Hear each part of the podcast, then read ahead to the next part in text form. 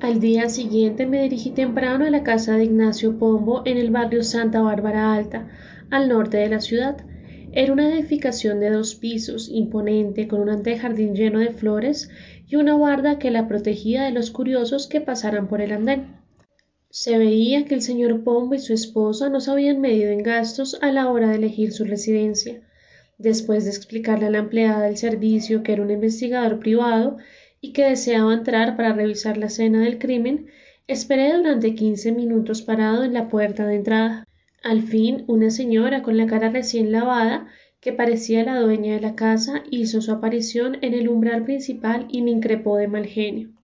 La fiscalía no me anunció ninguna visita para hoy en la mañana. No tienen derecho a presentarse a esta hora sin avisarme. No soy de la fiscalía, señora Pombo, dije empezando a dar explicaciones del caso. ¿Y entonces qué hace usted aquí? Me interrumpió ella a punto de mandarme al quinto infierno. Soy un investigador privado. Si quiere, le doy mi tarjeta. ¿Un investigador privado? subrayó ella haciendo una mueca de asco. ¿Y quién lo contrató? Su cuñada, la señora Mariana Pombo, afirmé tranquilamente, manteniendo mi paciencia intacta. ¿Mariana? Sí, señora. ¿Y para qué, si ya está toda la fiscalía investigando? No lo sé, señora, eso debe preguntárselo a ella. La mujer dudó unos segundos, siempre con el ceño fruncido y a punto de estallar en un ataque de ira, y terminó diciéndome de manera tajante y definitiva Mire, señor, hagamos una cosa. Voy a hablar con Mariana, comprobaré sus datos y venga por la tarde, a las dos después del almuerzo. Sí, señora, aquí estaré a las dos en punto. Dije sin inmutarme y guardarme las normas del respeto debido. Al fin y al cabo, tampoco a mí me gustaría que me despertaran temprano para revisarme la casa. Me dirigí a la oficina de la Palestina. Le decíamos así porque la familia de su padre era de un pueblito cercano a Jerusalén, y ella guardaba los rasgos de su sangre paterna. La única amiga que me quedaba en el periodismo y con quien siempre habíamos hecho buenas migas. Le conté en qué andaba. Ella sirvió dos cafés bien oscuros y me soltó una andanada sobre Pombo y su gente. Mira, Francito, te vas a meter en una cueva de alimañas inmundas, pilas.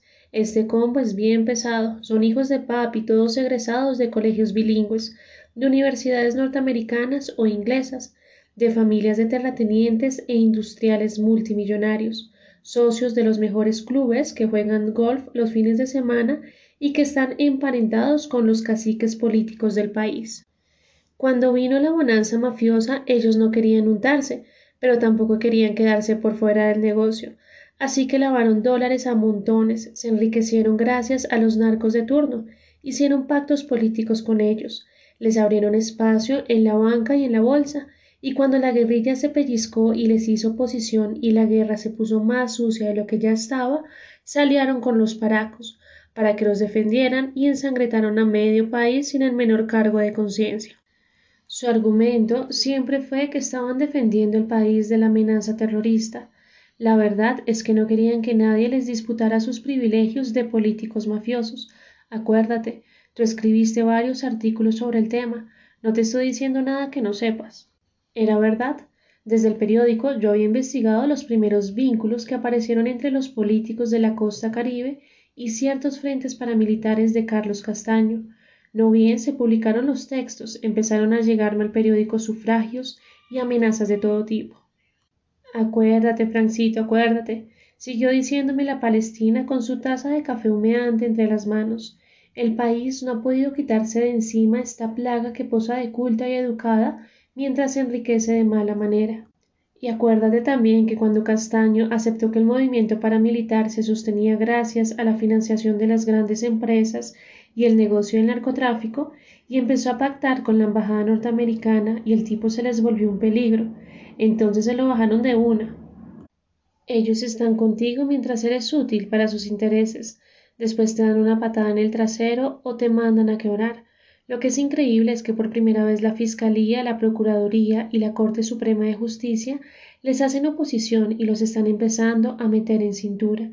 Nadie sabe a ciencia cierta si la misma Embajada norteamericana, cansada de tanta corrupción, está apoyando esta limpieza. Sí, el país que la Palestina retrataba era el mismo que yo había narrado desde mis crónicas. Ella siguió hablando mientras caminaba de un lado para otro. Hay un detalle sobre Pombo que no sé si has pasado por alto. Recuerda que el tipo estuvo metido cubriendo a los militares cuestionados por lo de la matanza del Valle de Cocora. No, de eso no me acuerdo, le respondí mi amiga intentando hacer memoria. El problema de estos cabrones es que tienen tantas aristas sucias que uno no termina de dibujarlos nunca.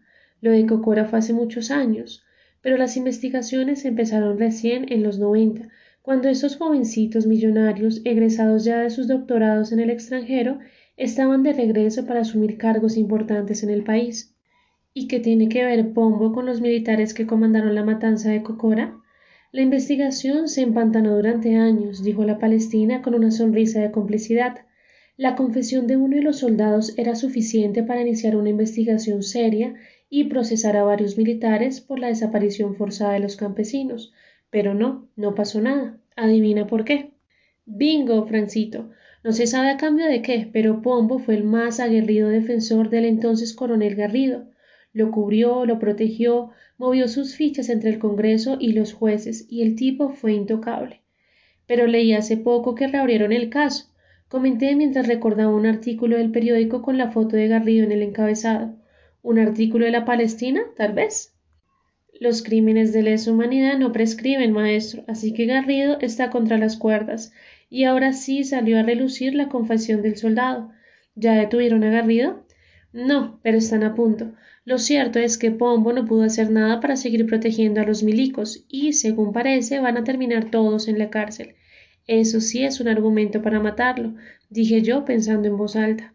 Pues claro que sí, mi hijo. Si tú llevas protegido durante años por un tipo que de buenas a primeras empieza a hacerse el huevón, a lavarse las manos, a alejarse de ti, a no pasarte el teléfono, pues lo mejor es bajarlo por faltón.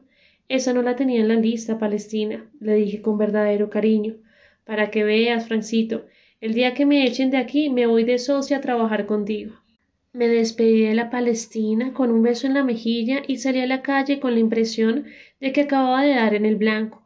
Garrido, la matanza de Cocora, los desaparecidos, una retaliación que no solo funcionaba como venganza, sino como un mensaje muy claro a todos aquellos que tenían intenciones de esclarecer lo sucedido y de meter tras las rejas a los asesinos y a los cómplices. El que no colaborara y dejara las cosas tal y como estaban, iba a terminar como Pombo, con la barriga chuzada o con los sesos esparcidos en el andén, y ese mensaje sí me coincidía con la sevicia del crimen, con las cuchilladas, con el descaro de mandar a los dos asesinos baratos a que se hicieran pasar por ladrones y que enturbiaran la cena sin ir a dejar ninguna huella. Era una manera de decir sí, aquí estamos, fuimos nosotros y que no nos pueden hacer nada. Alguna vez desde el periódico yo había contactado al representante de los familiares de las víctimas del Cocora, Eugenio Peláez, y le había propuesto una entrevista. Muy cortés me había dicho que sí, que cualquier artículo sobre el tema ayudaba a que se corriera ese manto total de impunidad con el que habían cubierto los asesinos durante más de veinte años.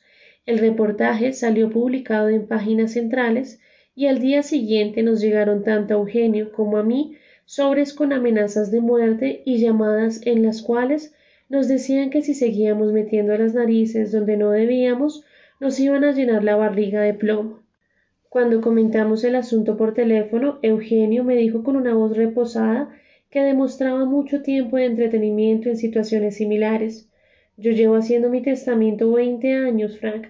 Decidí que Eugenio era el tipo que yo necesitaba para esta investigación y que ya lo llamaría después para que me ayudara a llegar al meollo del problema.